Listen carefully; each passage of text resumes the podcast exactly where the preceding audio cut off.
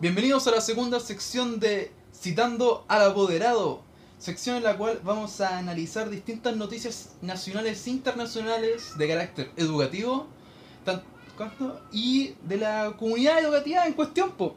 Y para hacer el análisis me acompaña aquí mi compadre así crítico y analista, por favor, preséntate. Hola, ¿qué tal? Me llamo Felipe Serpa, el crítico a cargo en esta situación y agradecido al estar en la primera edición de Patriarcalmente Hablando. ¿Qué? No, citando al apoderado, no. Un, un saludo a los caros de Patriarcalmente hablando si lo, si lo escuchan, qué programa más, más bueno, son, son geniales esos. esos Puta la me, me prometieron prestigio, estoy en esta cagada de programa, weón. Sí, grabando en. ¿Qué estáis grabando? ¿Qué estáis en una. En un cuartizo, En un cuarto todo charcha, no tiene ni ventilación está. Me encima una caja, calor, de, weón. una caja de galletas que te ha puesto que está tapado en hilo, weón. No, no, te apuesto que no. Mira, mira, mira, mira. Para, para los que nos están escuchando ahora, lo voy a abrir. A ver, ahí está. No. Tiene, tiene tres galletas, toma, toma. ¿Quiere galletas? Sí, de esas galletas, de esas galletas como de. Y Los que son te de- ahí de, de abuela, eso mismo. ¿Y son de mantequilla? Oh, está No, bueno. están ¡Oh, buenas, están mi buenas! Son buenas, se conservan estas cosas, pues. No, pero ya, pues, vamos al, Vamos al grano. al, al grano del asunto. Tenemos que hacer la. El, el- las críticas a las noticias, pues. Muy Ya, bien. entonces, como le iba diciéndolo mm, al principio del, del programa de todo, esta sección va va a tratar principalmente de nosotros vamos a estar leyendo noticias tanto nacional e internacional de carácter educativo y vamos a estar principalmente informándolas y también criticándolas, haciéndole un análisis, viendo opiniones y dando más que nada nuestro punto de vista. ¿cachai? Tanto, Claro. claro, tanto punto de vista mío, desde mi punto de vista eh, de la... Del anfitrión. de- del anfitrión, como, como ustedes saben, en la primera parte dije que era un psicopedagogo, que ya había trabajado en la área educativa. Y Y por estoy mi iniciando la- este nuevo proyecto. Exactamente, y por mi lado que soy una, una entidad totalmente externa al asunto que está presentando el, el- nuestro weón. Gracias. Este conche su madre. sí, pues, pero, sí, pero la gente ya sabe que yo como que estoy dentro del ámbito educacional. Pues. A- a ¿Tú lo en qué ámbito A estás? lo po? que voy es que mi entidad son siguientes puntos. La parte crítica, que va a dar opiniones al respecto, y la parte educativa, ¿en qué parte soy? Soy el estudiante. ¿Ya? ¿Estudiante ¿ya? de qué? ¿Estudiante de qué? Estudiante de contabilidad. Por lo tanto, manejo, me manejo en la parte tanto económica como por tanto pa- política económica. Sí, obvio, es decir... Evidentemente, ¿cómo decir que obvio saco wea? No, es, es que no, es que lo veo desde el punto de vista de que ¿cuánto? el- la frase que yo te había dicho hace algún tiempo atrás, pues que no estamos dentro de un sistema educativo, sino estamos dentro de un mercado educativo. Tener, el- tener el punto de vista de alguien que conoce del mercado, la parte económica y todo el asunto. ¿Y quién es, es el mercado? claro, del, la educación es y sigue siendo un negocio de lucración, sobre Un- todo en Chile. Y demasiado lucrativo. Honestamente, sí, bo, es decir, no sé, hace poco, parte un ejemplo así, eh, la Sacha, mi hermana, para que, para que no sepan, tengo una hermana, Casto, que está estudiando media, y me estaba hablando de caso. No sé si hablar de hermanos y esas cosas por un tema de que igual vamos a dar eh, eh, información personal que no deberíamos. Deberíamos igual mantenernos al margen de somos eh, personas nomás. Ah, ya, persona. Ya, pero dije el nombre de pila, no, po. Nunca dije la No, weón, no digáis Sasha, weón, porque después van a decir, este culiao se llama Marco, porque dijiste que te llama Marco San Martín, pues, Sí, pues necesitan conocerme, po. Ya, pues Sasha San Martín, va- van a, van a buquearla, weón, van a decir, Ay, ¿cuántas Sachas San Martín existen? ¿ah? ¿Cuántas Sachas San Te Martín apuesto que la existen? encuentro tiro en Facebook. Búscala. Te desafío. Mien- Mientras tanto voy a seguir hablando la, la pinche anécdota. No me interrumpáis, weón. Puta. No me interrumpáis. Mira el weón. No, no, ya, el Casto ya me, media me contaba, porque está estudiando media en el colegio se llama... La encontré. En un colegio y me hablaba de que el, el colegio hacía distintos viajes a distintas universidades. po. Y yo hice una investigación rápida. Eso resulta que el colegio está afiliado con eso porque está tiene exactamente al mismo sostenedor, tanto de un colegio, de, una, de como dos, tres universidades y como de dos instituciones, mm, eh, ¿cómo se llama? Liceo. Liceo. Entonces, obviamente tienen convenio entre ellos. po. O sea, técnicamente hablando, el colegio crea estudiantes para que terminen tra- eh, estudiando y pagando en los colegios de este mismo sostenedor. po. Y después, si quieren crecer más, tienen que seguir pagando para seguir estudiando, Claro, en la compañía de estos mismos sostenedores. para llegar a los sueños que tienen que ser lastimosamente lucrativos y no por metas. Sí, bueno, eso ya, eh, ya nos estamos metiendo en un tema completamente aparte, que ya es como, cómo funciona el. Tampoco nos vamos a el- tanto el por el hecho. Exactamente, tampoco nos vamos a pelear tanto porque igualmente queremos enfocarnos acá en las noticias. Sí, al fin y al cabo. Ya, pero empecemos con la primera, po. Perfecto. Entonces, Comenzamos con la nacional e internacional. Por favor, eh, pongámonos internacionalmente para después darnos cuenta que nuestro país vale callampa. Ah, pero es difícil, weón, porque esta, esta noticia internacional es del vecino, weón. Puta madre. Ya, ya, les digo al tiro donde la, donde la extraje para que ustedes también la puedan buscar y la cachen. Es de bbc.com, de BBC Mundo más que nada. Ya, y dice así. Reforma universitaria en Perú. El país de América Latina en el que se cerrará más de un tercio de las universidades por falta de calidad. Publicada el 27 de enero del 2001. ¿Cuál es, Ah, mi, ¿Cuál es mi opinión? Conche su madre. Sí, lo que mal. Un tercio. Un tercio. Eh, Eso estamos hablando de que si, no sé, pues, supongamos, hay mil universidades, se cerrarían 333 universidades. Es que el problema tampoco es ese, ese dilema. Porque si cerramos universidades, tenemos que pensar en el sector que se está cerrando la universidad. Porque tienen que cen- centrarse en que no todas las universidades están puestas en el- la capital del país. En sí. Buen punto. No, la- no, la- no sé que no lo había considerado. Exactamente. Porque ese, ¿Qué afecta en ese, ese dilema? Porque si cierran un tercio, también están afectando el sector de las regiones. No nos sé cuáles son las regiones peruanas. Tampoco me interesa saberlo personalmente. Sí, pues, bueno, a pesar de que son nuestros vecinos, claro, Eh, pero no son como tan Eh. eh, divididos como nuestro. Exactamente, no, son- eh, no- no es un país tan largo, es un país más céntrico. Sí, otras más céntrico, exacto. Y la, la parte que está centrada en la parte cordillera, cordillerana entre sus países, Sí. está centrada más en el sector eh, turístico. Turi- costero y turístico. ¿Ya? Porque ¿qué es lo que va a buscar uno en, en Perú? El turismo y la gastronomía, que se centra en la parte costera y en la parte cordillerana. Sí, Machu sí, Picchu, sí, dale. Machu Picchu y el famoso ceviche chile, eh, ceviche peruano. Claro, sí, sí, sí, sí, sí, sí, comprando el, el, el- el análisis geográfico del, del mismo. Exactamente. Pero déjame leerte más que nada la noticia. ¿ya? A ver, aquí dice... En diciembre de, 2000 de 2019 se recibió la noticia, se recibió la noticia de que las universidades con licenciatura en funcionamiento eh, terminarían el ciclo y bla... Espérate, esa otra parte. Ah, aquí está. De un total de 145 universidades, escuelas y posgrados que existían en Perú, De 145. Sí, la Superintendencia Nacional de Educación Superior Universitaria de Perú, alias CENEDU, le negó la licencia, licencia de funcionamiento a 50, 47 privadas y 3 públicas. No, no, aquí está hablando. Había, existían en total 145 universidades y escuelas de posgrado en Perú. Esa, es la, esa es la cifra. Y ¿ya? y, la, 50. y- la Superintendencia Nacional ¿Le negó? le negó el funcionamiento a 50, 47 privadas y 3 públicas. 47 privadas. Qué raro, siendo que como la educación privada, no te estoy haciendo entre comillas con los dedos, Este, son como las de mayor calidad porque son las que cobran más. Exactamente, ese es uno de los grandes problemas que estamos presentando actualmente en, en esta noticia.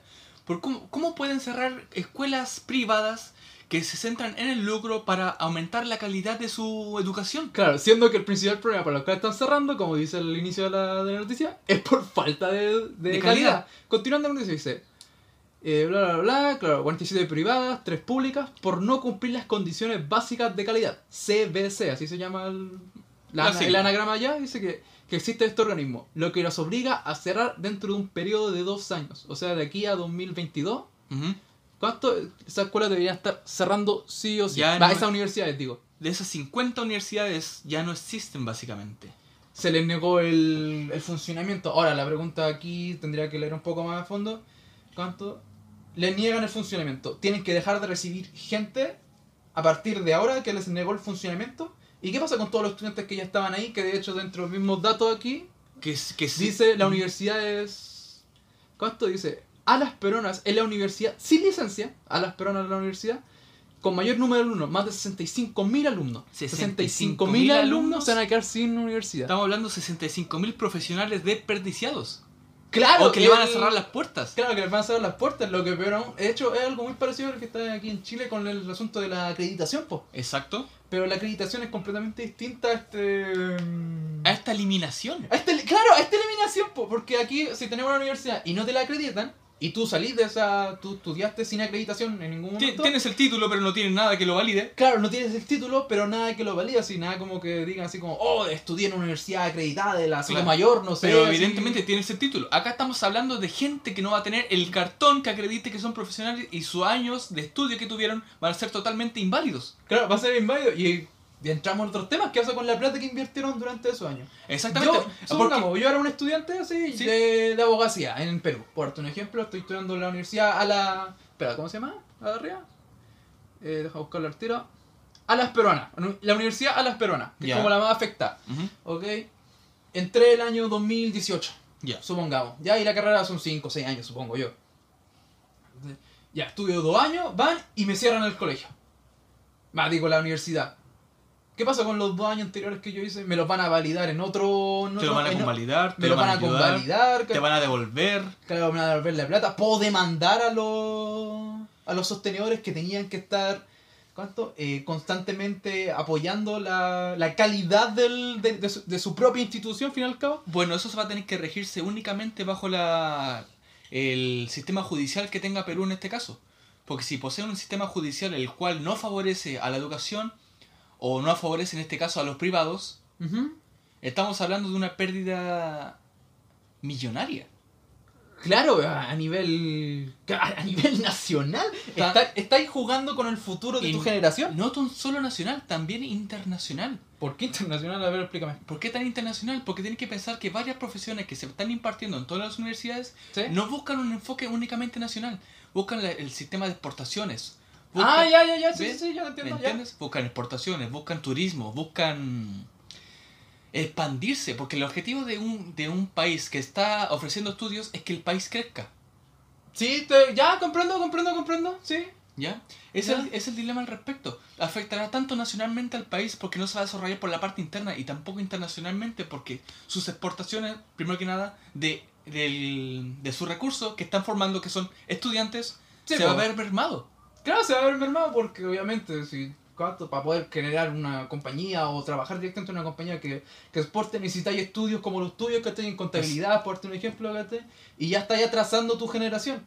Exactamente. Y tenéis que empezar la el siguiente tema. Las multinacionales no buscan países. Las multinacionales buscan profesionales. Sí, sí, sí, sí. sí. ¿Ya? Por lo tanto, ¿qué va a hacer eso al respecto? La- eh, miles de empresas no van a querer invertir en Perú. Y eso ya viene a otro punto también. El hecho de que si estamos quitando a un tercio de universidades que están cerrando por falta de calidad, Sí. ¿qué le están diciendo al mundo? No contraten profesionales peruanos. También es un gran punto, de hecho.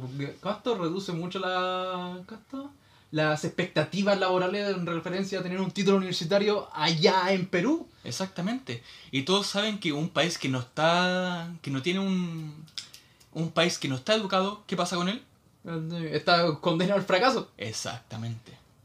Déjame seguir leyendo un poco más la noticia. po. Dale. Ya, aquí hay una sección de la noticia que sale universidades con y sin fines de lucro. Ya, pues, Ah, Latinoamérica. Latinoamérica. ok, listo. Ya. El gran número de universidades que había en Perú, independiente de su calidad, se explica por la norma de 1996. Ese año el gobierno promul- promulgó la ley Ley de Promoción de la Inversión en Educación, que permitía la creación de universidades con y sin fines de lucro. Ya, ok. Ya.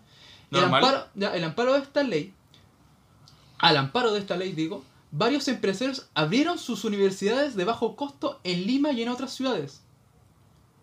Ya. O sea, eh, se está validando el Espera, punto espera, que espera, dije déjame, que... déjame, déjame ya, la, cuestión, sí. Aquí está entre comillas, que un comentario dice, muchas personas vieron esto como una oportunidad de inversión y de lucrar y de aprovechar los beneficios tributarios de esta ley, más, más, más que de incrementar genuinamente la oferta eh, de la educación superior, dice Pablo, Pablo Lavado, profesor de Economía de la Universidad del Pacífico y coeditor junto a Gustavo Llamada del libro Educación Superior y Empleo en Perú, una brecha persistente.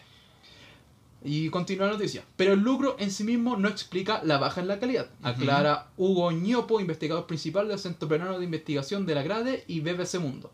Hay países, aquí hay unas palabras del, de que me han dicho Hugo, Hugo, Hugo Ñopo.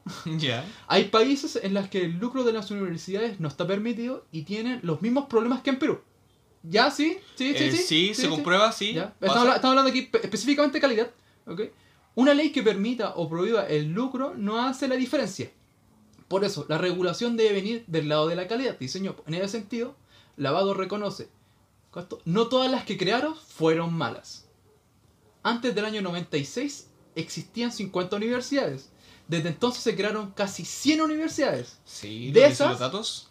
De esas, 50 universidades han permanecido. Es decir, y continúa el comentario, también hubo un incremento importante y bueno en universidades filiales que absorbieron una mayor demanda de educación a partir de los años 90. Pero ¿por qué no se ha regulado la calidad hasta ahora? Así termina esa pequeña sección de la noticia. Porque está interesante lo que están hablando. po. En este sentido, en el año 96 promulgaron esta, esta nueva ley de educación en la cual, técnicamente, siendo un empresario cualquier tipo con billete, Puede Este- llegar a Perú. Claro, puedo llegar a Perú, estoy que está este edificio, Ujú. voy, lo compro e instalo una universidad en ella. Lo cual valida eh, exclusivamente el punto que les mencioné que muchas ciudades se van a quedar sin universidades. Claro, pero tienes que darte cuenta que también la noticia también habla mucho de que para ese entonces, para el 96, habían solamente 50 universidades a lo largo de todo el país. Que encuentro que es una cifra bastante poca. Ajá. Latinoaméricamente hablando es normal. Sí, ya, buen punto. Sí, no lo había, no lo había considerado. Ya, sí, latinoamericamente encuentro igual. Puede ser como eh, regular, somos país en vía de desarrollo No, y, toda la, es- y toda la onda. Ni siquiera diría desarrollo, diría que estamos casi tercermundistas. Ah, eso depende de donde estés viviendo. po. Si estáis si estáis viviendo a, la- a la ¿cuánto? en un barrio bajo, obviamente en un país tercermundista, si estáis viviendo en las Mira. Condes, Como grande dijo, somos el mejor país de Chile. somos el peor, país- somos el peor país de Chile. El mejor país de Chile. Sí. En otras palabras, estamos educativamente hablando como el hoyo, pero somos el mejor de Latinoamérica. ¿Se queda decir o no?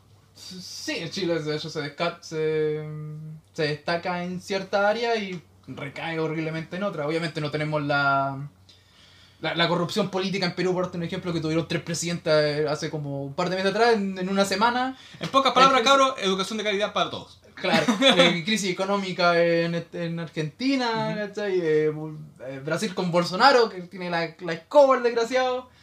El Jair Venezuela, ya, pero esos son... Jair Bolsonaro, el macaco original. El macaco original, oh, ¿sabes, qué- ¿sabes que me dio tanta risa cuando esa noticia cuando el Bolsonaro levantó al enano? Y, lo, y, lo, y, le, y le pegó un beso. Oh, ese Esa que weón, humillación más grande. como patético. Te damos inclusividad, demostrando de exclusividad. De exclusividad, así como que lo agarra así y, le- y lo, mueve así, ¡mua! En vez de tomarle de la mano, decirle, eres un hombre como yo, no, lo toma de la mano como No, si sí, fuera sí. Mario. como si- No, sí, yo, yo, yo podía ver en su cara así que se confundió. Realmente pensó que era un caro chico, así, como, ¡ah! Un, un, un niño, así, un niño. ¡Oh, ¡mua! ¡Oh, no! caro chico, así como, Es como, ¡oh, no! ¡oh, no! Sí. Bueno, eh, volvamos con la noticia, no nos que desviamos. Muy bien, sigamos. entonces, A lo que hacía referencia, po, habían 50 universidades en el 96, po, ¿ya? Y se quedaron 100, ¿ya? Ya. O sea, teníamos 150 universidades. Lógico. Mira. Y actualmente solamente permanecen 50 de las que se quedaron. O sea, durante ese periodo del 96 hasta el tiempo de ahora, que estamos hablando de esta noticia del 2000, Mira, ¿qué- del qué- 2020. Quiero analizar lo siguiente. Tenemos que empezar del año 96, ya habían 50 universidades. Sí. Del año al 2018-2020, que estamos actualmente, hay 150. Sí. Ya. O sea, se tardaron más o menos casi 10 años Sí. en crear 100 universidades. Sí, el Y doble vamos- de las universidades que existían. Y vamos a tardar un año en eliminar 50. Claro, nivel 50 más. Ahora, estamos hablando de una evolución. No estamos hablando de evolución, estamos hablando de involución. ¿En qué sentido? Económicamente hablando y tam- también espacionalmente hablando. Es que mira, es que tenéis que pensarlo también de que sí, ya estamos jugando con el, con el recurso económico de la ¿cuánto? de los años, porque aquí estamos hablando más que nada de inversión de tiempo. Encuentro yo. A menos a mí particularmente encuentro Sí. estos tiempos. Es inversión de tiempo. El tiempo es inversión, el tiempo es una moneda, al y Claro, el tiempo es una moneda. Yo que aquí lo que se está invirtiendo, lo que se está perdiendo mucho es tiempo, porque ya sean los años que este, que perdieron los estudiantes con las universidades que van a ¿cuánto? que van a cerrar, tanto como con los años en los cuales las personas intentaron invertir en estas universidades, ¿cachai? el tiempo que las estuvieron construyendo, supongo algunos. Eh, los profesores que se estuvieron manejando para poder crear los currículums, Y- los currículums sí, de, de esa universidad y todo eso, todo, todo esto se perdió. Se perdió profesional, se perdió alumnado, se perdió eh, Inversión, se inversiones, per- se perdió muchas cosas. Aparte estamos hablando de que se perdieron muchas universidades privadas. O sea, estamos hablando de sueldos. Claro, eso es interesante. Muchos sueldos. Que te cuenta, 57 de las que van a, 47, perdón, 47 de las que van a cerrar son privadas. Eso significa que como que la- el primer coste de inversión no viene por parte del gobierno, porque es privado, al fin y al cabo. Exactamente. Tres de ellas son estatales, son eh, pública. Eh, eh, pública, estatal, sí. Ya, esa es, un es una pérdida del, del gobierno. Pero no creo que sea tanto, son tres. Son tres Y, y, tampoco conocemos las dimensiones de y las si, van, universidades. y si van a eliminar tres, no tienen que ser las tres mejores es que si van a caer por falta de calidad, mm, estamos hablando que son las 50 peores universidades de, de Perú. Ese es el gran problema al respecto, no hay un justificativo válido para eliminarlas.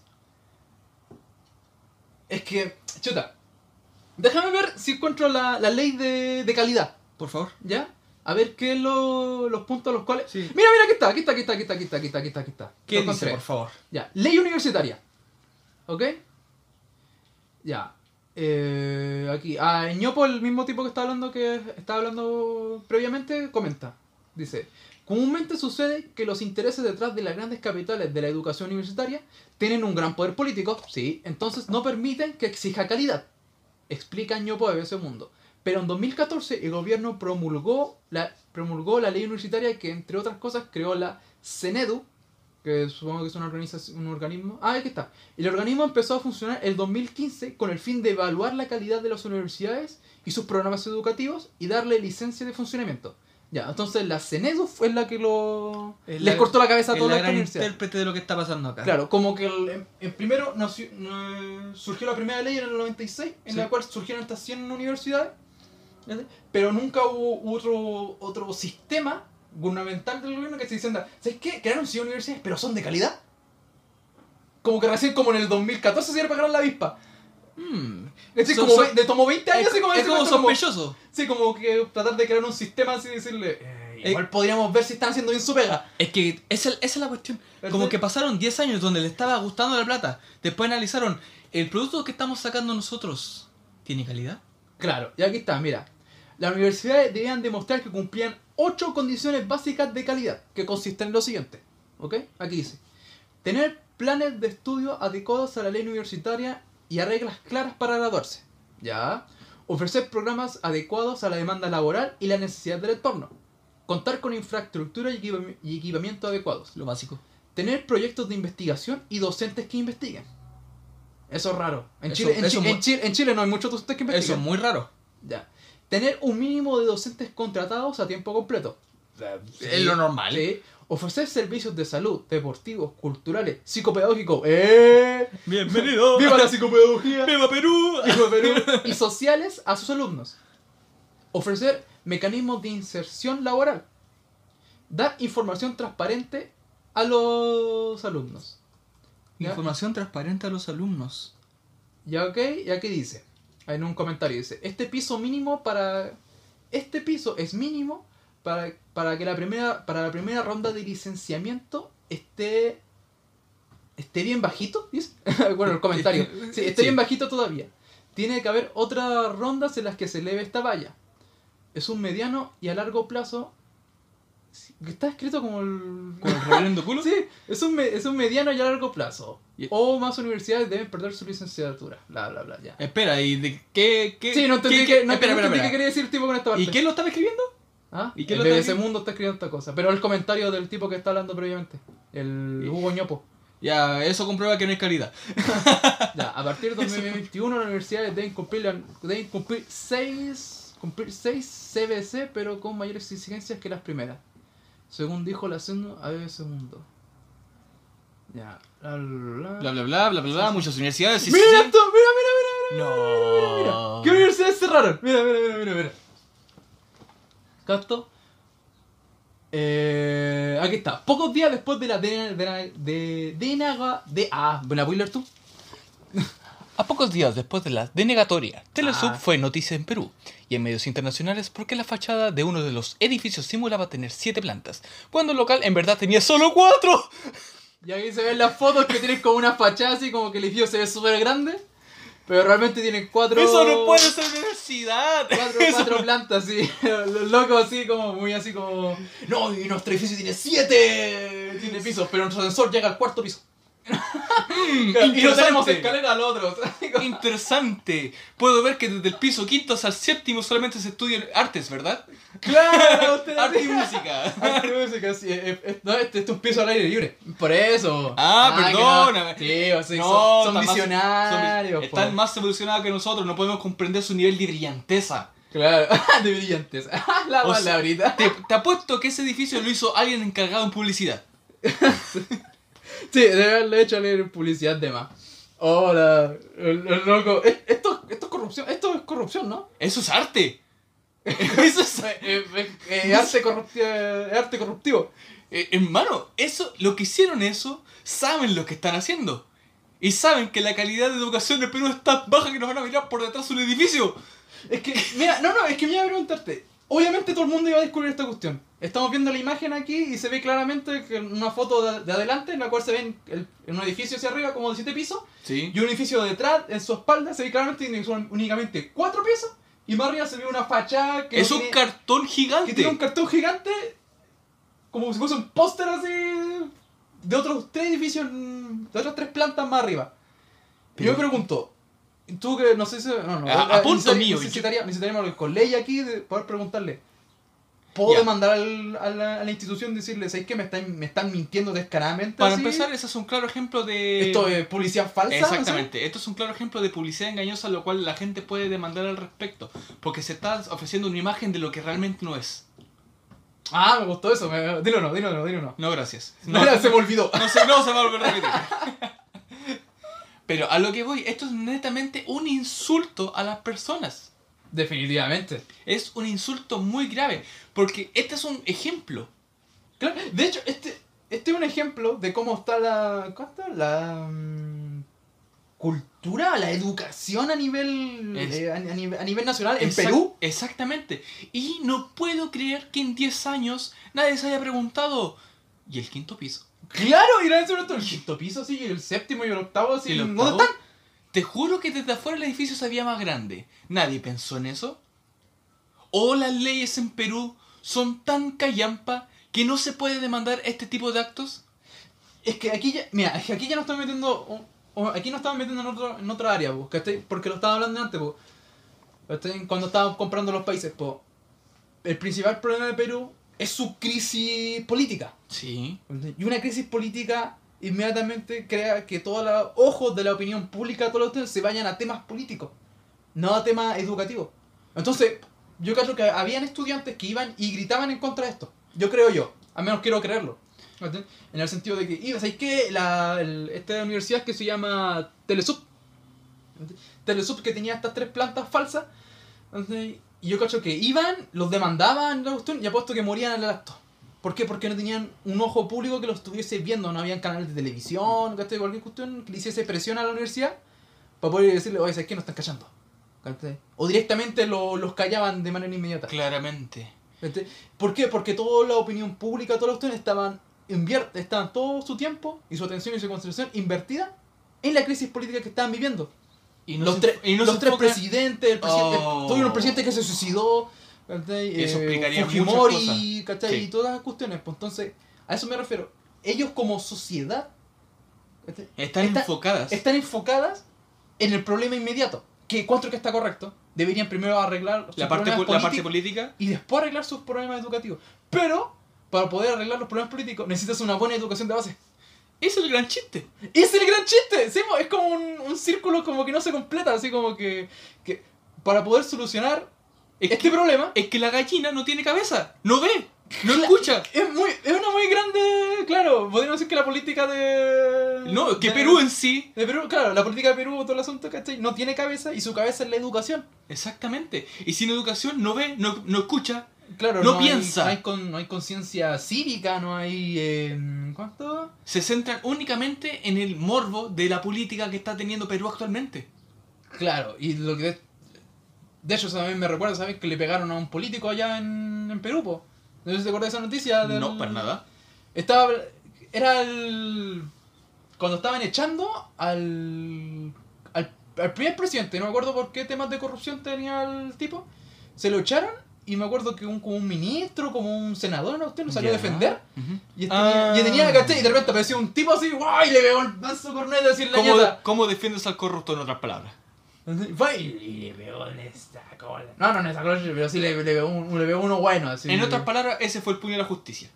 Claro, fue con el puño de la justicia, así como un Falcon Punch, así. Un Falcon ¡ay, Punch merecido totalmente. Sí, fue un meteoro Pegasus, así. ¡Ah! ¡Pegasus! ¡Ryu! Así. le- Y le partió la ñata. En otras palabras, buen combo. Así, buen combo. Buena tula, hermano.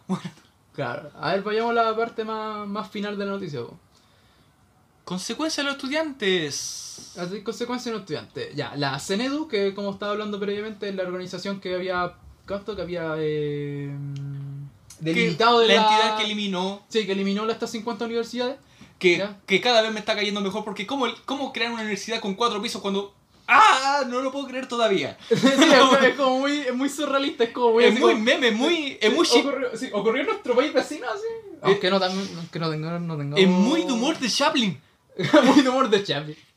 Ya, la CNU señala que la situación ha sido provocada por los promotores de las universidades denegadas. ¿Cachai? Pero, ¿se agarra? No sé, supongo que un, un político o algo. Reconoce que también no es nada agradable ni grato en todo este proceso de casi seis años desautorizar que sigan funcionando universidades con las consecuencias que sufren los estudiantes. Vamos a hacer una pausa. Pausa de comerciales. Pausa comerciales, después seguimos. ¿Aló? Ya, ahí ve, ya estamos de vuelta aquí después de la, la pausa comercial de este que se fue a contestar una llamada de, telefónica. de urgencia, sí, sí, súper urgente. De urgencia a nivel estudiante. Nivel estudiante, claro. Continuamos con la noticia, pues, para poder cerrarla ya, pues, que en este caso a ser como la, las consecuencias y qué es lo que va a pasar más que nada con los estudiantes, que al fin y al cabo, eh, a quien realmente afecta al estudiante. Exactamente. A los estudiantes y a los trabajadores y a los profesores. Que están, que están relacionados direct, porque están todos relacionados directamente. Claro. Ya aquí dice, consecuencias de los estudiantes. Y nos vamos directamente a los números. ¿Ya? Y aquí dice, según información que envió la CENEDU, que nuevamente es la organización que, la, que había cerrado toda esta escuela, El Ministerio de Dice- Educación de su lado. Ah, dice, eh, ya, según la información que envió la CENEDU a BBC Mundo, de estos alumnos perjudicados, el 60% cuenta con alguna ruta de continuidad de estudios. Ya, eso es bueno para ellos. Bastante, Bueno, 60, pero no...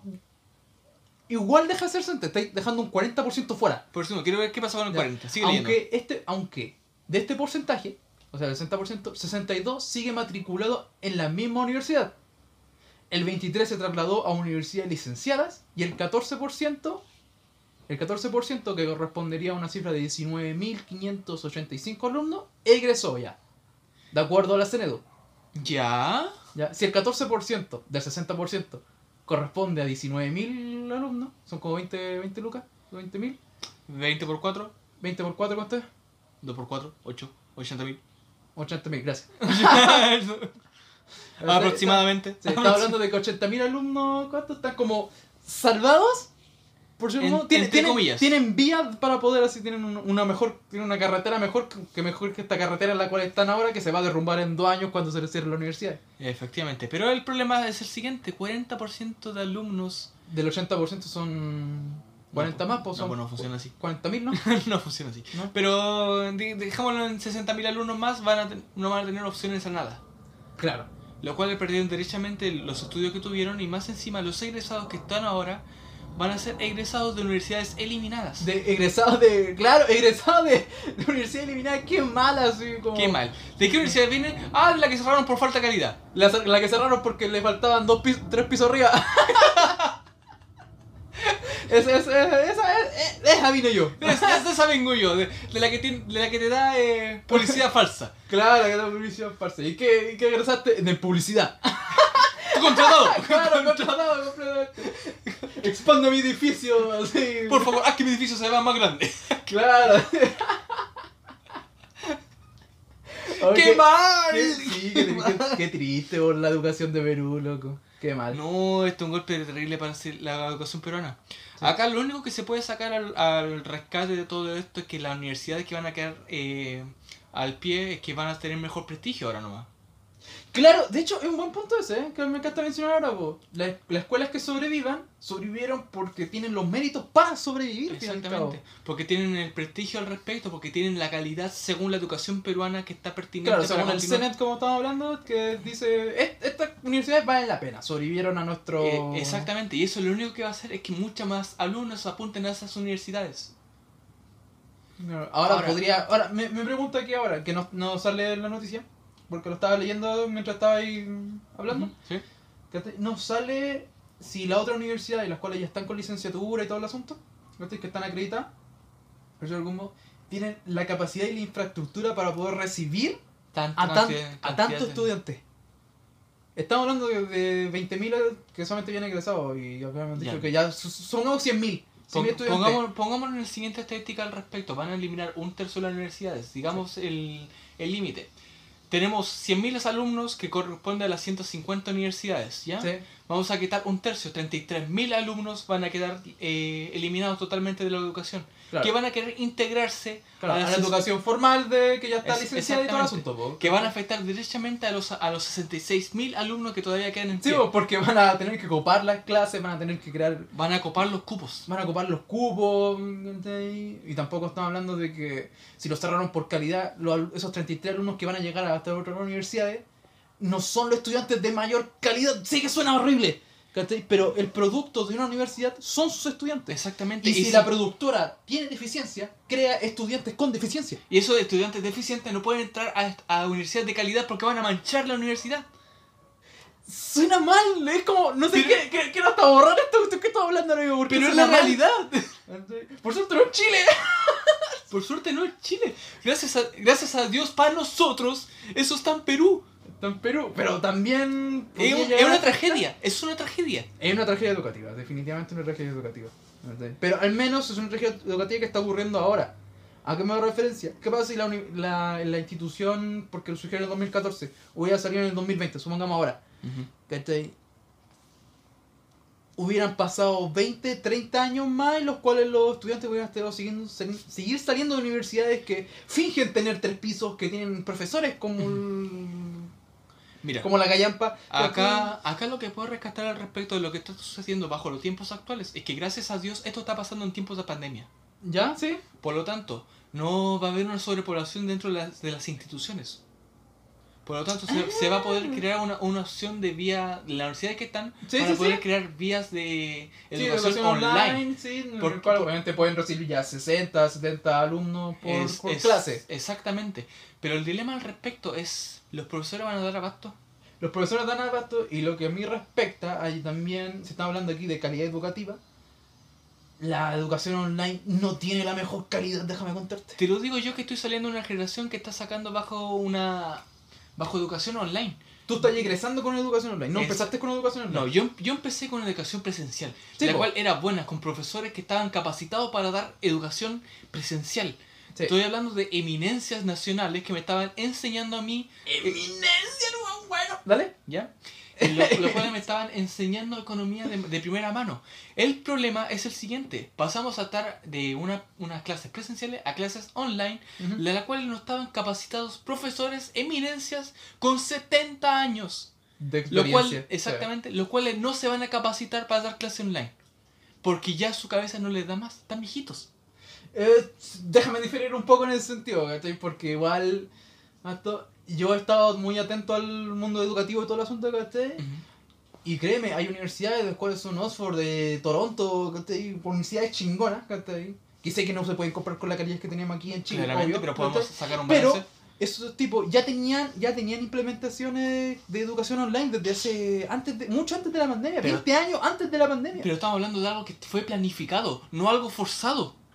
Claro, ellos ya lo habían planificado, ellos ya tenían la expertise de... Exactamente. Acá fuimos acá- forzados sí. a tener educación online, la cual tiene una muy mucha carencia de calidad, Sí, sí. porque Pero- no estábamos nosotros preparados. Los, los lugares se caían. Estudiamos por Zoom, una de las peores páginas para transmitir, si te soy sincero. Sí, las cuestiones se caen y todas las cuestiones. No, no, Exactamente. sí, también No. me ha contado parte de mi hermana también que ha tenido que, Pero que ese, ese es un tema. online. Pero ese Claro. es un tema totalmente aparte que quiero abarcar en otro momento, quizá en otra edición. Sí, no, posiblemente después más adelante vayan una, noticia respecto a la educación online y su calidad y su todo en Exactamente. cual vamos a poder hablar más del tema. Es un tema grave, pero no para este momento. Claro. Pero el asunto al que quería llegar tú es que a través de la educación online podría abarcarse más la, el abanico de, de estudiantes que se pueden abarcar por clase. Sería una solución. Sería una solución, pero sería solamente una solución para un problema grave que está ahí, en la cual tienes que atender Necesita más a soluciones. 100.000 estudiantes peruanos Es que están perdiendo su- sus clases Es una, universitarias. es una solución, pero necesita más soluciones. Claro. No, no va a dar abasto. Sí. Pasemos al siguiente tema, vos. Por Ya. Nos movemos de Perú, agarramos un avión, nos venimos para aquí, nos hacemos la PCR, nos sale negativa, entramos al país Y llegamos a el Mineduc. ¡Wow! ¡Sí! Muy bien, Ministerio de Educación. Ministerio de Educación Educación de calidad para todos, sí. El Mineduc no es tan malo, créeme. No, el problema son el gobierno. El, el problema es el, es el sistema que lo, tiene, que lo, que lo sustenta. Bueno, ya. Eso quedará más claro más Sí, adelante. Te leo lo. No, no sé que yo leí la primera noticia, léela tú ahora. Ya, Ya. muy bien. Lee la noticia nacional. Lee el obviamente al principio. Ya. Plan confío en mi escuela. Mineduc entrega 13 mil millones de pesos para mejorar los espacios físicos de los colegios públicos y así adaptarse a los protocolos sanitarios. ¡Yay! Noticia del Ye- 18 de enero yay. 2021. Dale. ¿Quieres una predicción? Les va a salir como el hoyo. una, pre- una predicción rápida así mía, así de, de- que sea un poco de plata. Le va a ir como, le va a ir como. Le va a ir como el reverendo culo. Yo también pienso Por- lo mismo. ¿Por qué razón? Baja- vamos al siguiente punto. Ya. Tenemos que pensar que van a adaptar los colegios para, La pandemia. para la pandemia con 13 mil millones de pesos. 13 mil millones de pesos. ¿Qué es lo que van a hacer? Van a agarrar el colegio, van a agarrar la sala, van a, ver, van a ver que hay 50 sillas. ¿Qué van a hacer? Van a poner 10 sillas. Claro, está, claro, no estamos hablando de la implementación nueva de recursos, estamos hablando simplemente casi de, Ad- Adaptación. de adaptación de recursos. Exactamente. Porque estas personas no van a crear unos colegios. Estas personas que quieren hacer, quieren adaptar colegios. Claro. Ahora, eh, continuando con la noticia, sale.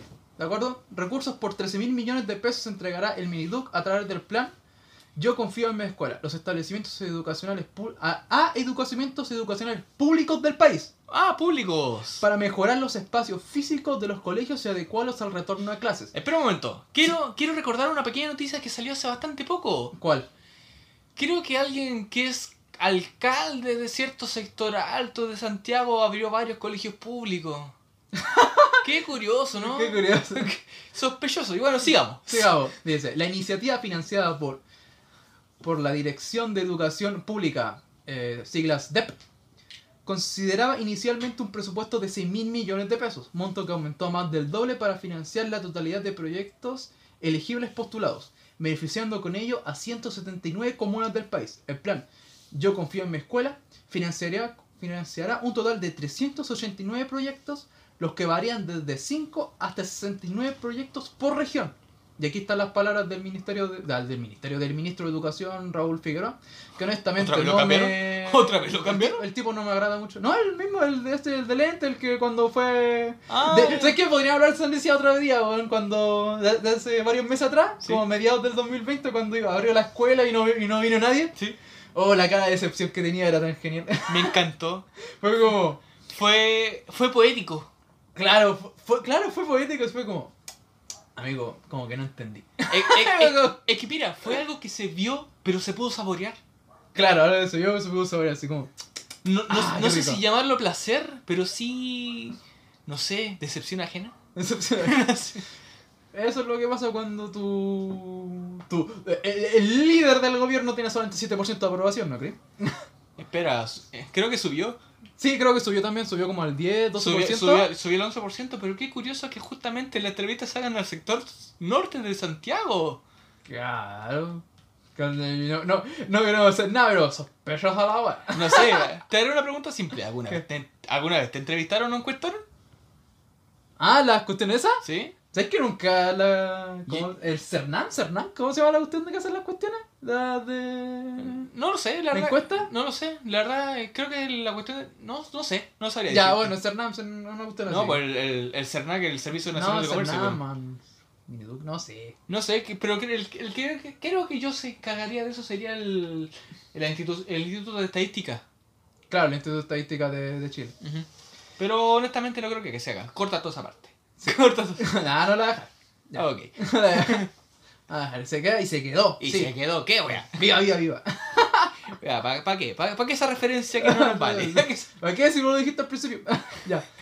Aquí dice, pero déjame terminar de leer, pues ya dice eh, Raúl Figueroa, el ministro de Educación, dice, a través de este fondo buscamos entregar un apoyo extraordinario a las escuelas para que puedan mejorar su infraestructura y los espacios de acuerdo a los protocolos sanitarios. Eso es lo que dice el tipo. Dice... Ah, bla, bla. No O hay sea- mucha más información en términos de datos. A lo que escuché yo, y puedo traducir a palabras simples, Quieren poner alcohol gel, quieren poner una... Claro, quieren poner alcohol gel, señalética, cosas así como muy, muy simples. Así yo cacho que mm, eh, la- lo que he estado viendo últimamente en las noticias nacionales así son muchas de estas mm, eh, sillas, Ujú. digo la mesa, Sí. la, le ponen como Pupitres, paneles. pupitres con paneles. Sí, con, con paneles dice la, obviamente la separación social y todo el Exactamente. asunto. Y van a eliminar las, las sillas que se complementan una con la otra. Ah, ¿en serio? O sea, yo, yo creo que deberían hacer eso. Sí. Son escuelas públicas, así que supongo que sí tienen ese... Esa, Aunque- esa, esa clase de silla o esa clase de, Aunque, de, de recursos de recursos dentro de la aula. aunque abierto, hablando abiertamente, puedo decirte que, que yo que estudié únicamente en, en escuela privada y solamente Sí. una pública, te puedo decir que la pública le dio mil patadas en tecnología a, la- a las privadas totalmente. ¿En serio? Sí. Ah, qué loco. Demasiado. Yo siempre estudié en la, en la media, así en Es- la exactamente. subvención, eh, subvencional paga. El chiste al respecto es que la, la calidad tecnológica de la, de la escuela pública no duraba mucho porque los alumnos eh, les gustaba quemar las cosas. Ah, no, güey. Exactamente, en cambio la privada cuidaba más las cositas porque lo mandaban a arreglar a la gente. Sí, pero es un tema más que nada, ya eso es un tema completamente aparte, que ya viene a ser como un asunto ya más social, así más cultural dentro de la, es como el- la actitud del estudiante chileno. Exactamente. Ah, Pero volvamos al asunto del, de las platas del, del. Ujú. Ya estamos hablando de 13 mil millones, Millones de pesos. Eso es mucha plata. Escaleta de plata. O sea, yo opino que con esa cantidad de plata, Estamos hablando de que va a llegar a 389 proyectos. 389 proyectos, supongo que estamos hablando de 389 escuelas. exacto, ¿Ya? Públicas. haciendo una, una presunción porque no se sabe con claridad. Sí, porque supongo que más de una escuela debe tener uno o dos proyectos. Exactamente, y aparte yo no creo que se vayan a hacer colegios nuevos. Yo lo que creo que se va a hacer va a ser adaptaciones con los colegios que tenemos públicos actualmente. Sí, pues es, es lógico, ninguna parte aquí dice que van, se van a crear van a crear un, Y todo si- un edificio nuevo. y si llegaran pero a van a modificar infraestructura. Y si llegaran a hacerlo, yo creo que harían lo siguiente, crearían un colegio únicamente para profesores y adaptarían ese colegio para hacer únicamente clases online. No sería mala ¿Mala gestión? una mala gestión, porque estamos hablando, de, claro, que estamos hablando de recursos e infraestructura. Ujú. ¿cierto? Está hablando más que nada de, cómo- como de cosas materiales. ¿ya? Yo, por mi parte, esta es opinión personal y única mía, invertiría esa plata más que nada en capacitación. A los Ah, profesores. Capacitación, tanto, a, claro, a los profesores, directivos, inspectores, este, y, eh, todo el- Sí, to- toda la amalgama que compone dentro de un sistema institucional educativo, ¿cachai? Cualquier Pero- escuela o, o liceo o lo que sea. ¿cachai? Y capacitarlos tanto como para que hagan clases online como también hagan clases presenciales con la... mm, eh, mm, ¿cómo, cómo, cómo le dice este tipo? La... Claro, la- la- los protocolos sanitarios. Ahí está. Sí. ¿Estáis de acuerdo los protocolos sanitarios? Ya, ahora, ahora. Ahora. Ahí está el asunto. ¿Ya? Ujú. Eso es una de las cosas que yo haría, particularmente, capacitar a, los- a los profesionales. Sí. ¿ya? Y lo otro que también haría dentro con esas. Sí, sería... Es que no creo que la, la cuestión de ponerle señalética así como esto... eh, yo imagino que van a ir, van a, van a gastar 30 30 millones poner un cartel al frente del colegio que diga lávate las manos. Es que como sa- esa cuestión es como muy estúpida. Es que el problema es que nos, nos sustentamos bajo bases estúpidas. ¿Me entiendes? Nosotros nos creamos bajo dirigentes que no saben lo que hacen. Sí. Ellos creen saber lo que hacen. Tenemos una ministra de deporte que no hace deporte. ¿Verdad, güey? Tenemos un ministro de educación que abrió colegios y ningún alumno y profesor fue. Claro. Tenemos un presidente que nadie quiere. Un presidente que nadie En, en quiere. resu- en resumen, en resumidas cuentas, somos otra gallina sin cabeza. Claro. Claro, somos otra gallina con cabeza. Ahora. Ya. Surgen ciertas preguntas. Al Ujú. tiro, con respecto a la plata. Ya, primero lo primero. ¿Quién avaló los proyectos? Es decir, hubo una... ¿Una votación? Una, una mesa directiva y dicen, ya, este proyecto es bueno, este proyecto me gusta, este proyecto lo vamos a financiar. No creo que sea un sostenedor del colegio, ¿cachai? Yo vaya y diga, ¿sabes qué? Este proyecto es para comprarme un auto nuevo. Es que mira, si si ¿Cachai? Por esto un ejemplo, ¿cachai? Ujú. Muy absurdo, obviamente no me lo van a sí. aprobar. Pero ¿quién me lo está aprobando? ¿El Miniduc? ¿Un centro de, de expertos de, que está viendo infraestructura eh, Mira, sí. educacional? Segundo, Ujú. ¿cachai? ¿Quién va a avalar? Porque supongo que tiene que haber alguna especie como de, Algún de fiscalización algún- o algún que me diga fiscalice que que diga fiscaliza las que platas no- se usaron bien que no o se desviaron. Exactamente. Es otro tema. No hay una entidad que lo haga, de hecho. De- Tampoco lo está mencionando dentro de la... Lo estaba leyendo y tampoco muestra alguna especie de, De de, organismo fiscalizador que vaya y diga que las platas se van a usar de manera correcta. Nadie lo fiscaliza. Tampoco, date cuenta, esta noticia, mira, esta es otra cosa, que encuentro que también es importante, está publicada el 18 de enero del 2021. Es súper reciente, es de este año. Sí. ¿ya? Y estamos hablando de que esta es la aprobación de los 13 mil millones que se van a entregar a todos los colegios. Sí. ¿ya? Le estáis diciendo que tienen tres meses, mini- no, menos de tres meses, tienen dos meses para hacer un cambio, un cambio en su infraestructura para poder recibir a los estudiantes el primero, el primero de enero. ¿Y tú crees que en dos meses hagan tantos cambios? Para nada. En ningún momento. De hecho, yo si fueran a ocupar 13 mil millones de pesos, a- de aquí a fin de año recién estarían ocupando la mitad. Claro. Bueno, eso va a depender también del el rango del proyecto que van a hacer, obviamente, porque eso ya, ya individual de cada proyecto. Mira, acá todo esto correspondiente a la aprobación del proyecto viene siempre de una parte que se llama el Congreso. Sí, ¿cierto? Ya. Pues, porque alguien tiene que aprobar, porque al fin y al cabo estas son platas fiscales. Exactamente. Ahora, el dilema es el siguiente. El Congreso el- está conformado por gente que trata de representar el pueblo. ¿Cierto? El problema es que esa gente no está, digamos, eh, apta o capacitada para saber de todos los temas que se aprueban. ¿Ya? Así que, ¿qué es lo que pasa en lo siguiente en el, lo siguiente en el Congreso? Llega una persona X. Porque es una persona X. ¿Sí? ¿Ya? Porque no es solamente una persona que diga, te presentamos otro proyecto, te presentamos otro proyecto. No, es una persona X que llega al Congreso, digo, dice, quisiera presentar este proyecto, el cual quisiera tener su aprobación y presenta el caso. ¿Ya? ¿Ya? El- esa persona lo único que tiene que hacer al respecto es pintar lo bonito al frente del Congreso. Sí, para, ¿cierto? tener, para tener la mayor cantidad Ya de, de votos voto. al respecto y Sí. que este se apruebe. Sí. ¿Ya? Ahora, después de la aprobación, este por, este por lo general eh, conlleva a ciertas modificaciones según profesionales que se van a meter al cargo. Ya, chuta, que tú me estáis, me estáis perdiendo un poco, pero ya. ¿Ya? Mira, llega, llega la, la persona al Congreso, presenta el, el caso. ¿Ya? Ujú. El Congreso lo aprueba. Una vez aprobado, se estudia el caso. Sí. ¿Ya? Se le hace las modificaciones correspondientes y después se vuelve a aprobar.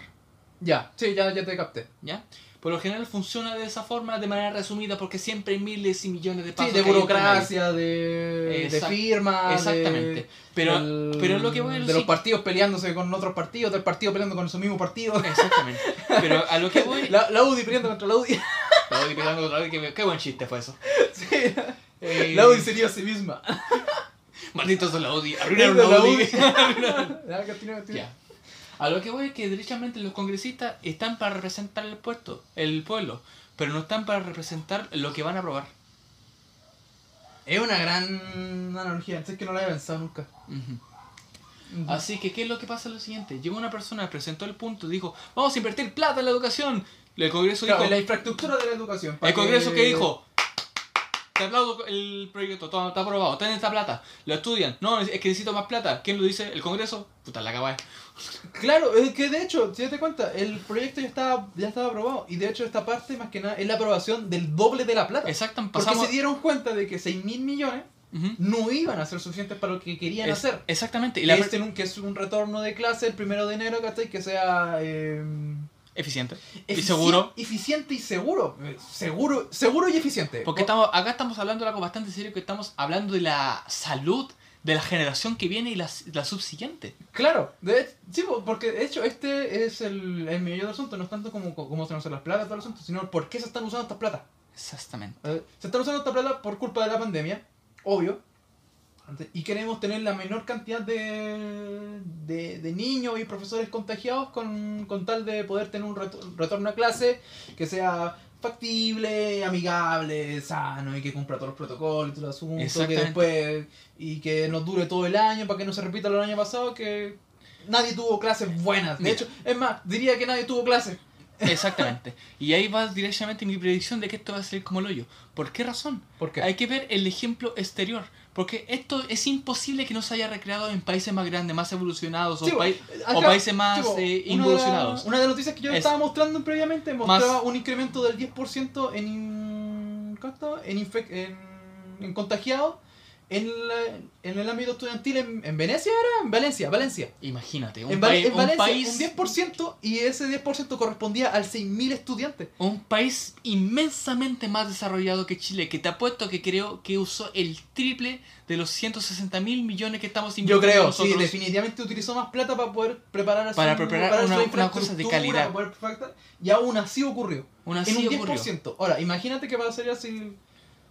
Supongamos. ¿Cachai? Ya, todo. Porque esto es otra cosa, también tiene que ver la opinión pública. Ujú. ¿cachai? Porque yo sé que el 1 de enero no todos van a enviar a su estudiante, no todos van a enviar a su hijo. Los- Va, a pasar, va a ser algo muy, muy similar a lo que pasó a mediados de año. Acá hay dos puntos, alumnos y apoderados. Los Sí. apoderados no quieren mandar a sus hijos a estudiar Sí. y los alumnos no quieren ir a estudiar Claro. por temor a la pandemia. ¿Quién quiere ir a No estudiar? encuentro- no, ¿Sabes qué? Eso lo voy a ver más adelante cuando este podcast avance más, porque yo voy a entrevistar a estudiantes Ujú. respecto a su opinión, a qué les parece la educación en casa y todo el asunto, si volverían a la escuela, no lo volverían, el por qué. Encuentro que no nos eh, adelantemos esa respuesta. No, no, Vea- veamos qué pasa en- a medida que avanza el podcast y después lo podemos conversar. Sí. ¿Cachai? Pero es Ahora- muy interesante. Sí, pero un tema muy interesante que definitivamente voy a sacar a, A la luz. a- voy a sacar a la luz, voy a preguntarle a los estudiantes, voy a preguntarle a los, a los apoderados, a los profesores, a los directivos, a todas las personas, decirle, ¿qué opinas de retorno a clase? ¿Cómo crees que va a ocurrir? ¿Cachai? ¿Tú le enviarías a tu hijo y preguntarle al estudiante, ¿tú irías? ¿Cuál es tu opinión al respecto? Claro, ¿cuál es tu opinión al respecto? Y también preguntar, ¿cuáles condiciones tendrían que cumplirse para que el- para ir y decir, ¿sabes qué? Mi estudiante está seguro en este colegio X, ¿cachai? Y me siento bien de que se vaya y sé que no le va a pasar nada. Y la gran pregunta, ¿el estudiante se siente seguro? Y el estudiante también, el estudiante que vaya y tenga la confianza suficiente como para que vaya, para que vaya y todo el asunto. Ahora, y el tercero, el apoderado. El apoderado se siente seguro al mandar su, a su a su hijo, pupilo, a su hijo pupilo, el cargo que le tenga sobre el niño, ¿se siente seguro al mandarlo? Hay, que, hay que cubrir esas tres partes. Claro. Ahora, mira, dentro de la misma noticia estaba leyendo un poco más que hay, salen un poco las medidas. Pues mira, dentro de las medidas que los establecimientos podrán implementar con este financiamiento se encuentra reparación de... mm, Espérate, creo que la... Creo que la, la cagué. Ah, no, sí, sí. Perdón, es que parece que había cerrado el usted para grabar. Parte de uno para cortarlo. ¿Ah? Parte Ah, sí, ya, bueno, ya, claro. Aquí sale un, una sección de la noticia que sale. Dentro de las medidas que los establecimientos podrían implementar con este financiamiento se encuentra la fumigación de espacios, instalación de señalética, biombos, reparación de servicios sanitarios, integración de lavamanos portátiles, entre otros. ¿Te cuento un chiste? ¿ya? Eso espera, no- espera. ¿Ya? Los ¿Sigue? colegios que se adjudicaron a este plan ¿cuánto? podrán recibir entre 150, de 150 millones a 50 millones de pesos cada establecimiento. Cada establecimiento Cada establecimiento puede ser de 50 millones y 50 50 millones. 50, 50 millones como mínimo Y 150 como millones como máximo. Evidentemente 150 para la, para la escuela pública malta. Depende, yo de nuevo, Es que esto no, Depende- se, mide, esto no no. se mide por necesidad, esto se mide por calidad. Es que esto se mide por calidad, también se mide por la institución. Por darte un ejemplo, soy una institución educativa pública que solamente atiende básica. Mm. Obviamente soy una institución pequeña, Sí, no soy una institución que atiende básica y media. exactamente. Por eso, que mi población es mucho más grande. Obviamente van a necesitar los 150 millones, mientras que la básica van a necesitar son 50. Exactamente, puede que la- tu calidad de educación básica pueda ser muy alta, pero no abarca todo lo que queremos que abarque. Claro, porque aquí lo que abar- aquí lo realmente importante son los números de estudiantes que pueden llegar a asistir a esa institución. Porque eso es lo importante, porque estamos hablando en términos de pandemia, po. ¿Cachai? No queremos ir, y que ir y recibir. Sé que en mi, en mi escuela se. Se contagió el 10% de mi población estudiantil. Chuta, ¿y cuántos estudiantes iban? Iban 10. Ah, Ah, entonces se infectó uno nomás, po. ¿Cachai? Y otro va y te dice, ¿sabes qué? A mí se me infectó también el 10%. ¿Pero cuántos iban al tuyo? ¿Sabes qué? Al mío iban 10.000. ah, se infectaron mil alumnos. Se infectaron mil alumnos, ¿cachai? Entonces hay una desproporción en número. El número lo mismo. La- la estadística es la misma. 10, claro, 10%, 10%. Pero hay una proporción completamente Sí, distinta. Encuentro que es- ahí está la diferencia en la proporción entre la a cal- cin- 150 millones para, obviamente, para el que tiene 10.000 alumnos. Efectivamente. Y 50 millones solamente para el que tiene 100 o 10, ¿cachai? Así- Y ahí vamos derechamente de, de nuevo a la calidad del mismo colegio. Porque la calidad se mide en cantidad. La calidad se mide en cantidad. Uh. ¿Sabes qué? Podría, podría pelearte esa logarte y decir. ¿Sabes qué? Porque sabes que encuentro que no, no podéis medir tanto la calidad de una, de una institución en base a la cantidad de alumnos que crees Es o que la cantidad mira, de alumnos que tiene. Hay que saber diferenciar el tema de la siguiente forma. Hay ¿Cómo? que saber diferenciar la cantidad de alumnos que puede ingresar a un colegio con la cantidad de calidad que puede tener un alumno. Sí, pero. Po- po- Porque es que de, una- de un- nuevo, un colegio para mí es- la calidad no se tiene que medir tanto en número. Se Es que tiene que medir en la- éticamente hablando debería ser así. Et- ah, éticamente hablando, sí, éticamente hablando en términos de número. Perdón, en términos de número y todo Sí, el, Pero, toda la onda. pero acá estamos hablando de números, ese es el problema. Sí, aquí, aquí únicamente hablando de número. ¿cachai? Pero a mí, a lo que a mí respecta, una gran calidad de una institución se va a valer únicamente en sus profesores. Lo siento mucho, pero yo, lo, mi creencia fidedigna es que los profesores son los que establecen la verdadera calidad de una es que los institución. profesores hacen la diferencia. Ujú. Es que esa, esa es la verdadera calidad educa- educacional. La verdadera educación solamente la pueden dar los buenos profesores. Un Pero- buen profesor te puede convertir el estudiante más chata en un, en un genio. Exactamente. Es que mira, ese, ese es el Porque un buen profesor sabe descubrir el potencial de un verdadero de, de su alumno. Es que eso no te lo voy a discutir nunca. El problema acá es que el enfoque político que tenemos sobre la educación no va en eso. Sí, o no va el profesor, No, va, va la, va, la, va la institución, va la infraestructura, va el, al- al- colegio más grande, al que tenga la, nómina que- más grande, al que tenga el, Va al prestigio que tiene el número. claro, porque al, al apellido que tenga. Porque ¿qué la ubicación en la que está. ¿Qué importa que Nido de Águila, ese colegio tan prestigioso que tiene Chile o Santiago, Sí. tenga un profesor de mierda, pero va, al- va al trabajo todos los días? Claro. Entonces, y lo mismo podéis pasar, de hecho, con los mismos alumnos que son eh, educados por estos mismos profesores, tanto un profesor de mierda como un profesor, mm, ¿cuánto? Súper, súper la raja. Y que el profesor de la raja esté en una universidad que no sea tan prestigiosa, ¿entendés?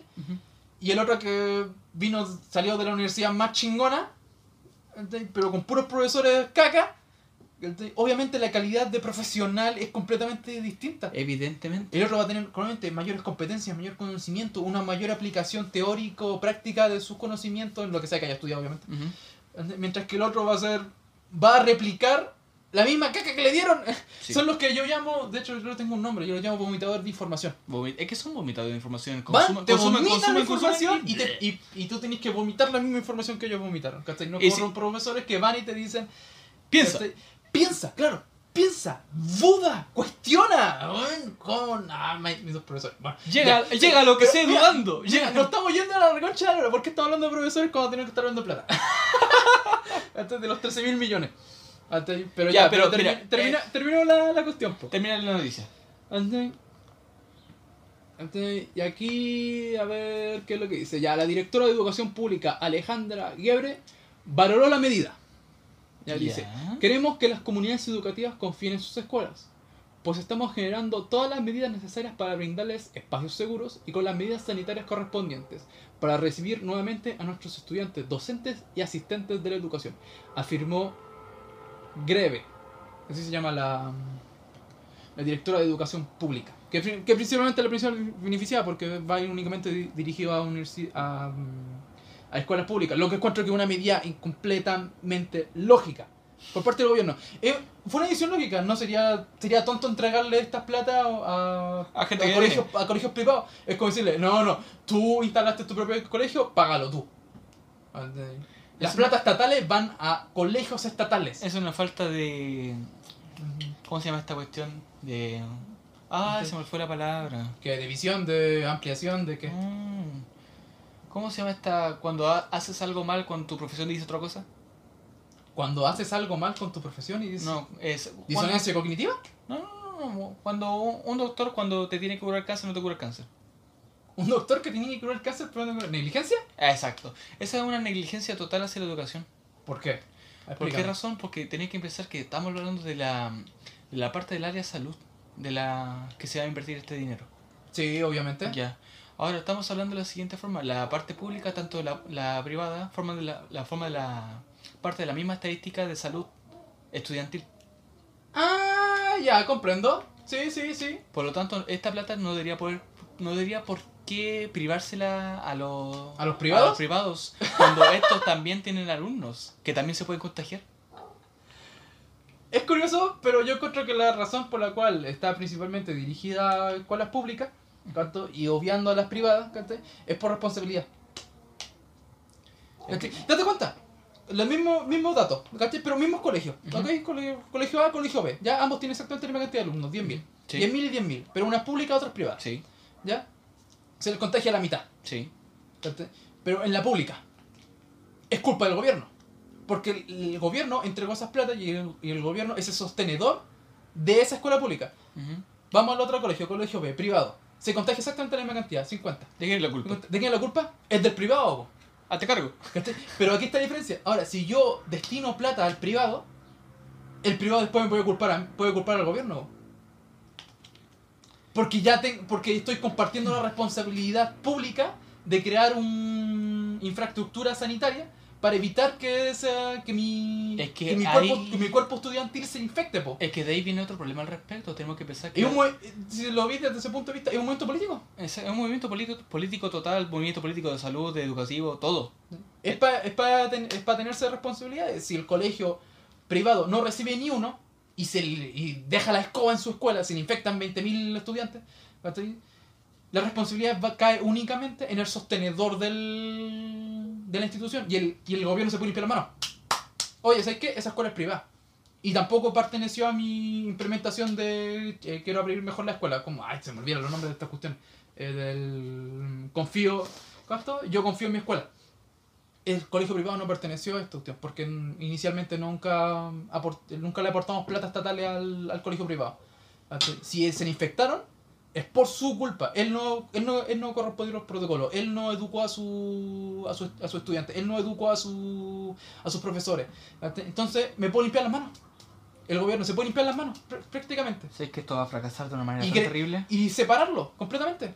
¿Cachai? Decir, soy responsable, el gobierno, aquí, con esta noticia aquí, el gobierno está diciendo, soy responsable de, los escuelas de las escuelas públicas. ¿Sabes, ¿Sabes Marco? De la el próximo capítulo quiero hacer un seguimiento de esta noticia.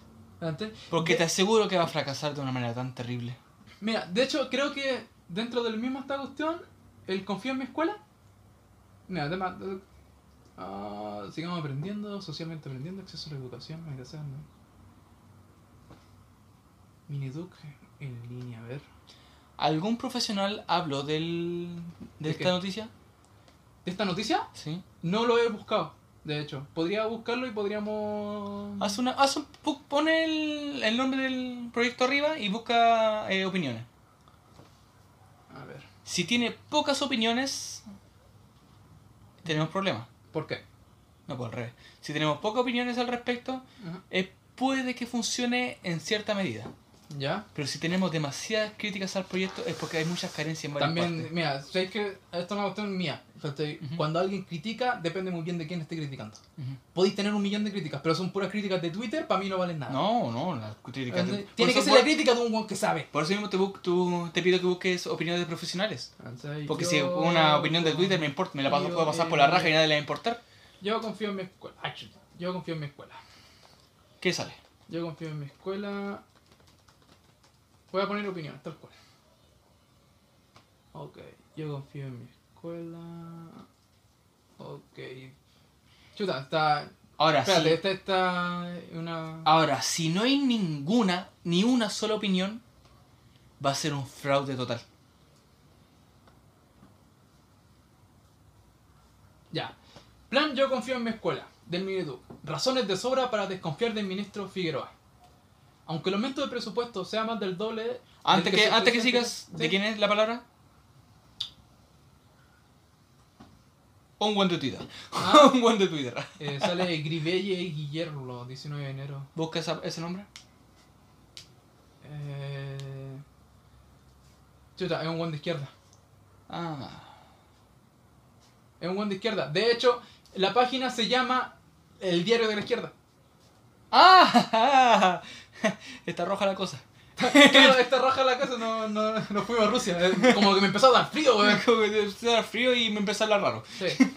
Mira, pero sé que no tengo nada en Pero igual- contra, pero igual no tengo nada en contra de los de no tengo nada en contra de la izquierda y la No, derecha. no, Siempre sí. cuando la opinión siento que sea razonante y sea bien Eh, con- bien enfocada y bien explicada. Sí. Aunque el aumento de presupuesto sea más del doble del que ofrecía anteriormente, es insuficiente para solventar los problemas estructurales de la educación pública en Chile. Es que para los de izquierda no como lo hace, como sería el hacinamiento y la falta de infraestructura. Es que el problema es que el del lado partidario izquierdo nunca es suficiente. Y el parte, la, la parte de derecha de Chile es, es demasiado. Ya, siempre. aquí habla un profesor. ¿Ya? Di- Profesor. por eso quiero escuchar. Profesor Álvaro Pérez, profesor y candidato constituyente por el Distrito 13, expresó lo siguiente.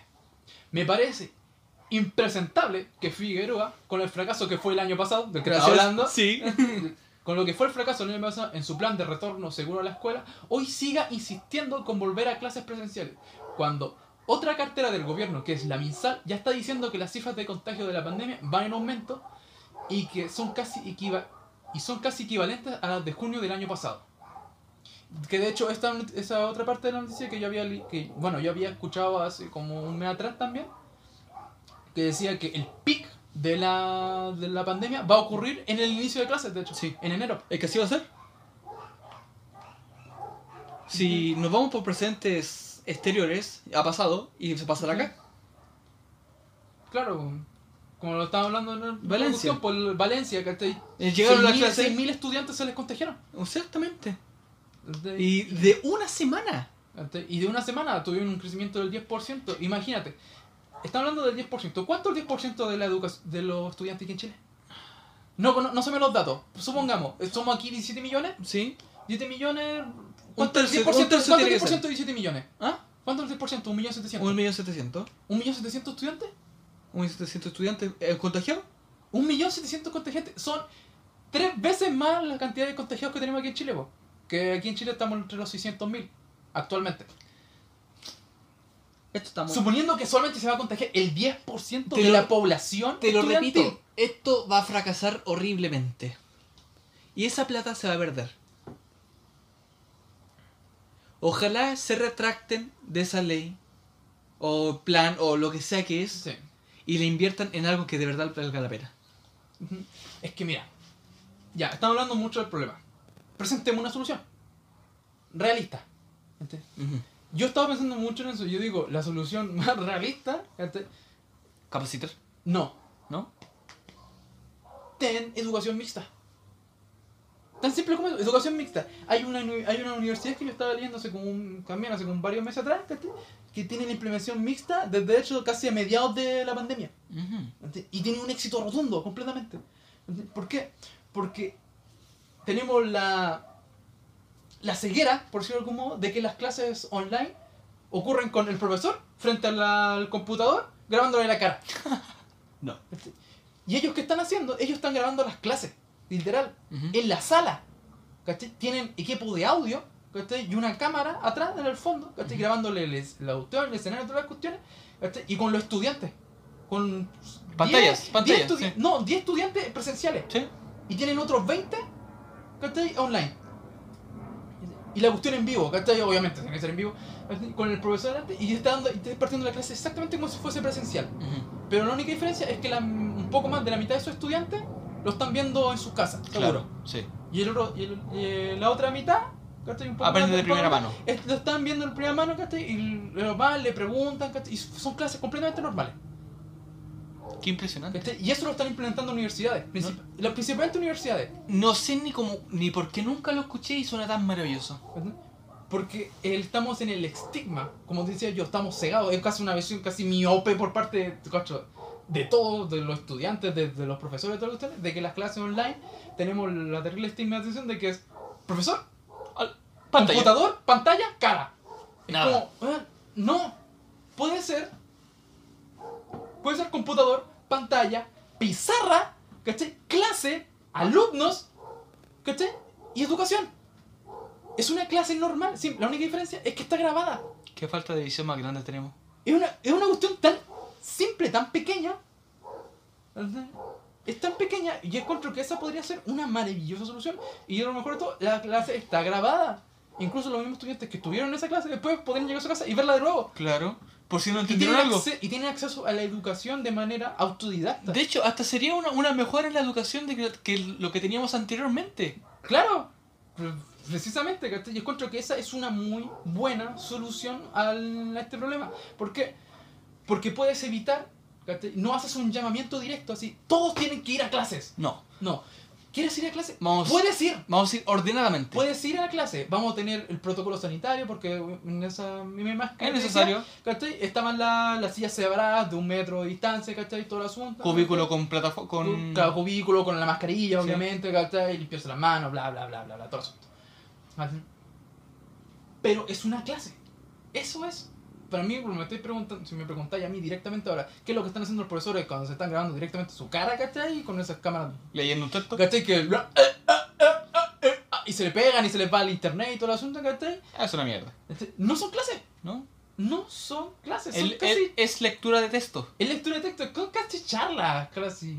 No, ni siquiera eso, porque no hay interacción entre alumno y También no, profesor. no hay- también no hay interacción alumno-profesor. y- ¿Entendieron? y- y- Sí. Sí, y la interacción que he visto más de alumnos, de profesores, que también he leído muchos comentarios de profesores preguntándole, que le han hecho preguntas así chistosas, así, en el sentido de, ¿qué más te han preguntado en tus clases Zoom? Es como, que muestre mis animales. Así como que cuando pasa alguien por detrás, así como, oh, profesor, le pasó esto, así como, no está dentro de mi clase. No. ¿Cachai? Para nada. Pero bueno, esa yo creo yo que sería una muy buena solución a implementar. ¿Se va a implementar? Yo creo que la podrían terminar implementando las universidades de Chile. Las buenas La- las universidades grandes. de Chile, las grandes, las van a implementar, estoy muy seguro. Católica, Universidad de Chile y la. ¿Cómo se llama esta otra? Sí, descentralizadas principalmente, Sí. o la de Valparaíso, o no sé. Cosas grandes. Cosas grandes, la podrían implementar. Y después eso, Se esa misma metodología va, va a ir para abajo, va a, ser- va a ir descendiendo. De universidades va a pasar a instituto. De instituto a liceo, de li- de liceo a colegio. Y de colegio a básica, y así va ir sucesivamente. Pero Cre- sí, Creo yo, si soy, si, soy, si soy muy realista, yo creo que eso va a pasar. Pero ¿en cuánto periodo de tiempo? esa es la gran duda. ¿Un año? No has. Yo digo un año por el asunto de las vacunas principalmente. Yo creo que aquí a... mm, a noviembre, yo creo. Yo te digo. A noviembre podríamos ya tener la mitad de la población vacunada. Yo te digo. Chile. Tres años. No, tres años mucho, es catastrófico. Es que esta situación es catastrófica. No, no, no, no, no, no, no, no te, no te compro tres años. Te podría comprar un año y medio. Dos años. ¿Quién nada más? ¿Qué nada más? ¿En qué momento usted se volvió una? Va- Vamos a grabar dentro de un año y medio a ver quién se equivocó. Está, está grabado, weón. Tardaron cinco años. Han pasado 84 años. Ni mis hijos lo vieron. Oye, pero ya cerremos esta cuestión que nos está alargando. Yo creo que llevamos conversando como una hora, weón. nah, yo creo dos horas. Sí. No, una hora y tanto, porque igual. Tienes que tomar dos grabaciones. Sí. Y ya llevamos cuarenta y tantos minutos de la segunda grabación cuando fuiste, hiciste el corte. Y el corte duró 10 minutos más. Sí, pero mira, terminemos con rápido, así con otra opinión, po. ¿Ya? Eh, Gabriel Muñoz, profesor de historia y también candidato constituyente por el distrito 9. ¿Cierto? En la lista de quienes hablamos para arriba, bla, bla, bla, bla, bla, bla. declara que. ¿Ok? El plan, yo confío en mi escuela del ministro, en realidad debería llamar a la desconfianza del ministro Rael Figueroa. Yo no confío en él, porque va a exponer a los niños a la pandemia sin garantizar una real mejora con los montos entregados. De hecho, de hecho, un auto de un ministro vale más o menos la plata que... ¿Qué? Espera, espera, espera, espera. espera. Déjalo no. Yo no confío en él. Porque va a exponer a los niños a la pandemia sin garantizar un una real mejora con los montos entregados. De hecho, un auto de un ministro vale más que toda la plata que se le va a dar a solamente a tres escuelas de la pintada con este plan, por ejemplo. O sea, el bueno está diciendo que con la carta que un auto De de un ministro. ministro vale más que las plata que se le va a entregar a las escuelas de la pintana. Que un auto vale más que 150 millones, eso es lo que está diciendo. Claro, que un auto vale más que 150 millones. Y sabes, te creo. Yo también le creo. A pesar de que sea de izquierda, pero sí. No, no, no, no, si no hay que ser ni izquierda ni derecha para ver la realidad. Claro, sí. Sí. No, pero me refiero a que la izquierda tiene como la, La famosa. la famosa cuestión de sobre exagerar todo. Sí. ¿cachai? Puede contar verdades, pero son verdades como sobre exageradas. Ese es el asunto, ¿cachai? Que a menos que yo he visto. Y, Ca- y- y la- espera, y la- y es curioso porque. Ca- de- déjame terminar con el espera. comentario político. Ca- Cabe aclarar que en este podcast no somos ni izquierda ni de derecha, nos burlamos de ambas partes por igual. Sí, por eso mismo te iba a decir, y la derecha tiene la terrible, ¿cuánto? Eh, visión miope de bajarle de huevo a todo, así como... No, te dando mucha plata. No, como, no, el país está súper bien. Claro, la raja, si estamos de camino de desarrollo. Que no estaba cambiando el desarrollo. ¿Dónde viví? Empezar por ahí, así. hasta- Ah, viví en barrio alto. Ah, sí, Ah, sí. obvio. Allá todo está bien, po. Sí, pues de, de hecho ya es Chile, no es Chile. Sí, Allá es Chile, Europa. viven Exacto. Es una cuestión que a veces escucha como otros comentarios. De hecho, no sé si alguna vez te has dado una vuelta por las Condes o Jamás, ¿Sabes que jamás me da una vuelta a los condes? Yo me di una vuelta por las Condes y créeme que es otro mundo. Sí, es otro país, es completamente. O Estos- sea, estos tipos viven en otros países. Para, para empezar, distintos. ellos no tienen mall. Porque las Condes es el mall. Porque tú caminas por la calle, la gente sofisticada, gente con Starbucks, hablando de la vida, en el no, no están ni en el parque, tienen un parque inmenso y no hay gente en el parque. ¿Por qué? Porque están sentados en un banquillo en un Starbucks. Claro. sí, es otro mundo completamente. Bueno, pero bueno. Y a los que van a la calle, es que el perro cague. Qué bien. Qué bien. Viva. Viva, viva, viva. Viva. Viva, viva, viva, viva. Como Ah, dirían estos culiados. Como dirían estos. Oye, pero ya cerremos el maldito, la segunda parte del podcast, que es el primero y no sé por qué lo alargamos tanto. Igual deberíamos como achacarnos un poco y no desviarnos tanto. Es un proyecto del primer, eh, el Sí. primer caso. Sí. Es un- Para mí es un orgullo estar en el primero. Así. Sí, Te te agradezco, sí. ¡Ay, qué bonito! Me voy a llorar, weón! ¡Qué bonito, weón! Ya, bueno. Ya, pero eh, con eso concluimos en este podcast de hoy día. Sí, ya. Perú se está hundiendo en la corrupción y Chile se está hundiendo en la ignorancia. Y la corrupción. No, yo diría que más bien en la ceguera. y la corrupción. Chile no es tan corrupto como creí. Chile es corrupto. En comparación a otros países, no es para nada corrupto. Pero es corrupto.